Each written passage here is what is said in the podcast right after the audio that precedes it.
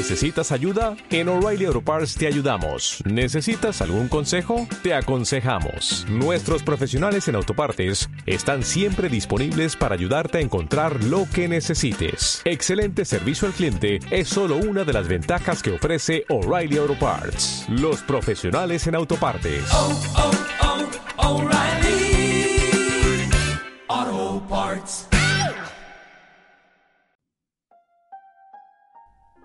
Capítulo 4 Hubo un momento de silencio. En todos los rostros se leía la sorpresa y el miedo. Se dejó oír de nuevo la voz clara del juez Wargrave. Llegamos ahora a la segunda fase de nuestra relación. Ante todo, voy a añadir mis propias informaciones a las que ya poseemos. Sacó una carta de su bolsillo y la arrojó sobre la mesa. Esta carta está escrita como si fuese de una de mis viejas amistades, Lady Constance Calmington, a la que hace dos años que no he visto estaba en Oriente. El autor de esta carta ha empleado el estilo incoherente y fútil de Lady Calmington para invitarme a encontrarla aquí, y me habla de los propietarios de una manera confusa. Fíjense ustedes en que todas las cartas se encuentra la misma táctica, sobresaliendo un punto de mayor interés que, sea quien fuere el individuo, hombre o mujer, que nos ha traído a esta casa, nos conoce o se ha molestado en buscar datos sobre cada uno de nosotros. Está al corriente de mi relación con Lady Calmington y su estilo epistolar no le es extraño. Sabe el alias del amigo Marston y la clase de telegramas que envía habitualmente. No ignora el estilo en que hace dos años pasaba sus vacaciones Miss Brent y las costumbres de la gente con quien se relacionaba. Por último, posee indicaciones sobre los viejos camaradas del general MacArthur. Después de una pausa, continuó. Ustedes vieron cómo nuestro anfitrión conoce muchas cosas nuestras que le han permitido formular acusaciones concretas. Esta observación desató muchas protestas. Todo eso no es más que un atajo de calumnias, exclamó el general. Eso es cínico, gritaba Vera con la respiración entrecortada. Es una mentira, una infame mentira, exclamaba Rogers con voz ronca. Jamás mi mujer y yo hemos cometido crimen alguno. Me pregunto a dónde quiere llegar ese loco, murmuraba Anthony Marston. La mano en alto del magistrado calmó los asistentes. Escogiendo sus palabras, dijo Deseo hacer una declaración. Nuestro amigo desconocido me acusa de la muerte de un tal Edward Seton. Me acuerdo perfectamente de Seton. Estaba acusado del asesinato de una vieja y compareció ante mí en junio de 1930. Su abogado le defendió hábilmente y él mismo produjo una buena impresión en el jurado. Pero después de las declaraciones de los testigos, su crimen no dejaba duda a mis ojos. Presenté mi requisitoria y el jurado le condenó. Poniendo la pena de muerte contra él, no hacía más que confirmar el veredicto. Se recurrió contra la sentencia invocando unas inexactitudes en la interpretación de los hechos, pero la apelación fue desestimada y el hombre ejecutado. Declaro ante ustedes que mi alma y mi conciencia no tienen nada que reprocharme, pues cumplí con mi deber condenando a muerte a un asesino. Armstrong se acordaba del caso Seton. El veredicto sorprendió a todos. El día anterior al juicio había cenado en un restaurante con el abogado de su cliente. Después las lenguas se desataron. El juez Wargrave se cebó con el acusado. Había conseguido convencer al jurado y Seton fue reconocido culpable, procedimiento legal. El viejo magistrado conocía como pocos la ley. Dio la impresión de que el juez satisfacía una venganza personal.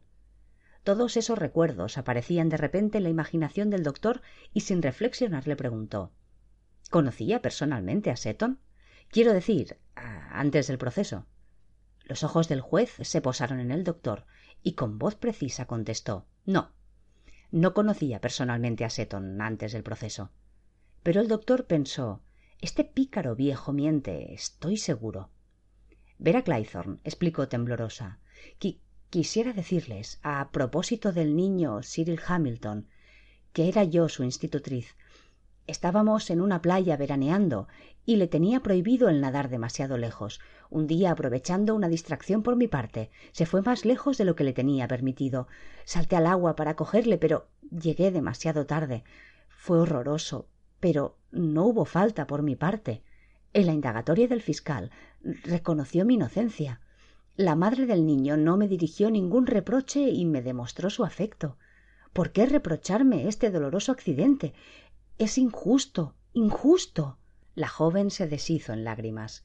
El general le dijo para consolarla Vamos, vamos, querida niña.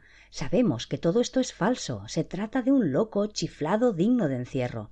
No vale la pena darle importancia a esas infamias. Entretanto, yo declaro que no hay nada cierto en esa historia del joven Arthur Richmond. Richmond era oficial de mi regimiento.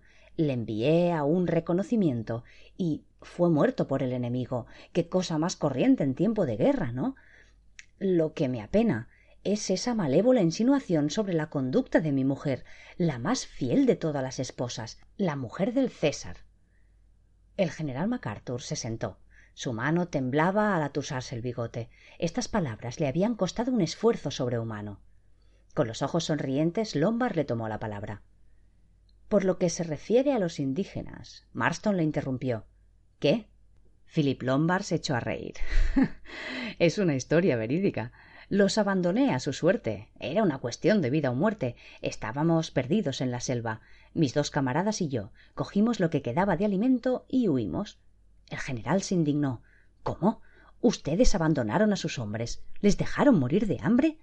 Lombard respondió Cierto. No sería muy edificante por parte de un poca sahib, pero el conservar la vida creo que es el primer deber de un hombre. Los indígenas no tienen miedo a la muerte. Sobre ese particular su mentalidad difiere de la de los europeos. Vera levantó la cabeza y miró a Lombard de hito en hito. ¿Los. los dejó morir? Sí, respondió Lombard. Los dejé morir. Su mirada alegre se posó en los ojos asustados de la joven. Anthony Marston declaró perplejo. Acabo de reflexionar. Pienso que Johnny y Lucy Combs serían los dos niños que atropellé cerca de Cambridge. Qué mala suerte. El juez Wargrave le preguntó ¿Para ellos o para usted? Hombre, pensaba que para mí. Quizá tenga usted razón y fue mala suerte para ellos también. Pero se trata de un accidente. Los niños salían corriendo de una casa, me quitaron el permiso de conducir durante un año y eso, por cierto, me fastidió mucho. El doctor Armstrong le recriminó. Esos excesos de velocidad son inadmisibles enteramente. Los jóvenes imprudentes en su temple constituyen un peligro público. Alzando los hombros, Tony contestó Estamos en el siglo de la velocidad. ¿Qué diablos? Son las carreteras inglesas las defectuosas. Hay que ir siempre paso de tortuga. Buscó su vaso, lo cogió de la mesa y tomó una botella de whisky y se echó una gran cantidad con soda y luego continuó. Lo cierto es que fue un accidente. Yo no tuve la culpa. Rogers, el criado, se humedeció los labios y dijo en tono deferente ¿Me, me permiten que diga algo, señores? ¿Le escuchamos? respondió Lombard. También la voz ha citado mi nombre y el de mi mujer, el de Miss Brady. No hay nada de cierto en lo dicho, señor. Mi mujer y yo hemos estado a su servicio hasta que murió. Siempre estaba enferma. La noche que se agravó hubo una gran tempestad. El teléfono estaba averiado. Era imposible, pues, llamar al doctor, y fui yo mismo a buscarlo a pie. Llegamos demasiado tarde. Lo hicimos todo para salvarla. Le estamos muy agradecidos. Todo el mundo se lo dirá, señor. Jamás tuvo queja alguna de nosotros, ni el menor reproche. Lombard miraba con insistencia la cara crispada del mayordomo. Sus labios estaban secos y el terror se reflejaba en su mirada. Se acordó de la caída de la bandeja con el servicio de café, pero no dijo nada. Con su voz profesional y brusca, Blor preguntó al doméstico ¿Les dejó algo al morir? Roger se enderezó indignado. Miss Brady nos dejó una suma como premio a nuestros fieles servicios, y ¿por qué no? Lombard intervino. ¿Y si usted nos hablara un poco de sí mismo, Mr. Blor? ¿De mí? Sí. Su nombre está en la lista. Blor enrojeció. El asunto Landor. Se trataba de un robo en un banco, el London Commercial. El juez Wargrave se agitó en su butaca. Me acuerdo muy bien, aunque no pasó por mis manos el proceso. Landor fue condenado por su testimonio, Blor. Fue usted quien, como oficial de policía, llevó la indagatoria. Eso mismo, dijo Blor. Landor fue condenado a trabajos forzados a perpetuidad y murió en Dartmoor, si no recuerdo mal. Su salud era muy delicada. Ese individuo no era más que un estafador, concluyó Blor. Fue él quien mató al sereno. Su culpabilidad no dejaba lugar a dudas. El juez dijo lentamente Usted recibió, me parece, felicitaciones por su habilidad. Sí, ascendí en mi carrera, añadió Blor. No hice sino cumplir con mi deber. Lombard se echó a reír ruidosamente. Por lo visto, todos somos personas que respetan la ley y cumplen su deber, excepto yo. ¿Y usted, doctor? ¿Qué le parece si hablásemos un poco de su horror profesional? ¿Se trataba de una operación ilegal? Emily Bren miraba a Lombard con asco y retiró su butaca hacia atrás. Muy dueño de sí mismo, el doctor inclinó la cabeza con buen humor. Les declaro que no comprendo nada de esa historia. No me acuerdo de haber operado a nadie con ese nombre de Glaze o Gloss, y menos que muriese por mi culpa. Hará tantos años. Lo probable es que fuese una operación en el hospital. Ya saben ustedes que a veces está en tal estado el enfermo que no sirve para nada operar, y luego la familia lo achaca al cirujano si sobreviene la muerte. Inclinando la cabeza lanzó un suspiro. El mismo Armstrong pensaba estaba borracho, eso fue y borracho operé a una mujer. Tenía los nervios deshechos y mis manos temblaban. No hay duda. La maté. Pobre mujer. La operación era de las más sencillas y habría salido bien si yo no hubiese bebido. Afortunadamente para mí existe eso que se ha convenido en llamar el secreto profesional. La enfermera lo sabía, pero no dijo nada. Oh, Dios mío, qué golpe para mí. Menos mal que corté a tiempo, pero ¿Quién diablos ha podido estar al corriente de ese incidente después de tantos años? Un profundo silencio reinaba en el salón. Todo el mundo miraba a Emily Bren de una manera más o menos discreta. Al cabo de un momento se dio cuenta que esperaban que dijese algo. Enarcó las cejas sobre su frente estrecha y preguntó ¿Esperan que les diga algo? No tengo nada que decirles. Nada, dijo el juez. No, nada contestó miss Bren, apretando fuertemente los labios. ¿Se reserva usted para la defensa? preguntó Wargrave con dulzura. Es inútil que me defienda, respondió fríamente miss Bren.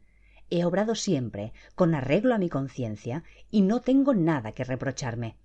Una amarga decepción se dibujó en todos los semblantes. Sin embargo, miss Bren no era mujer para desanimarse ante la opinión de los demás. Se quedó impasible. Una o dos veces el juez tosió.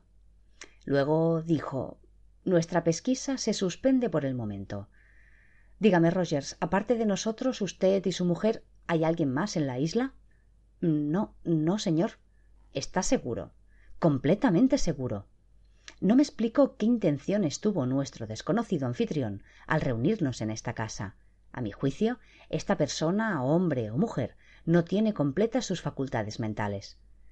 Creo que obraríamos bien abandonando esta isla lo más pronto posible. ¿Y si nos fuéramos esta misma noche? Perdón, señor, dijo Rogers, pero no hay barco en la isla. ¿Ni una barca? No, señor. Entonces, ¿cómo se comunica usted con la costa?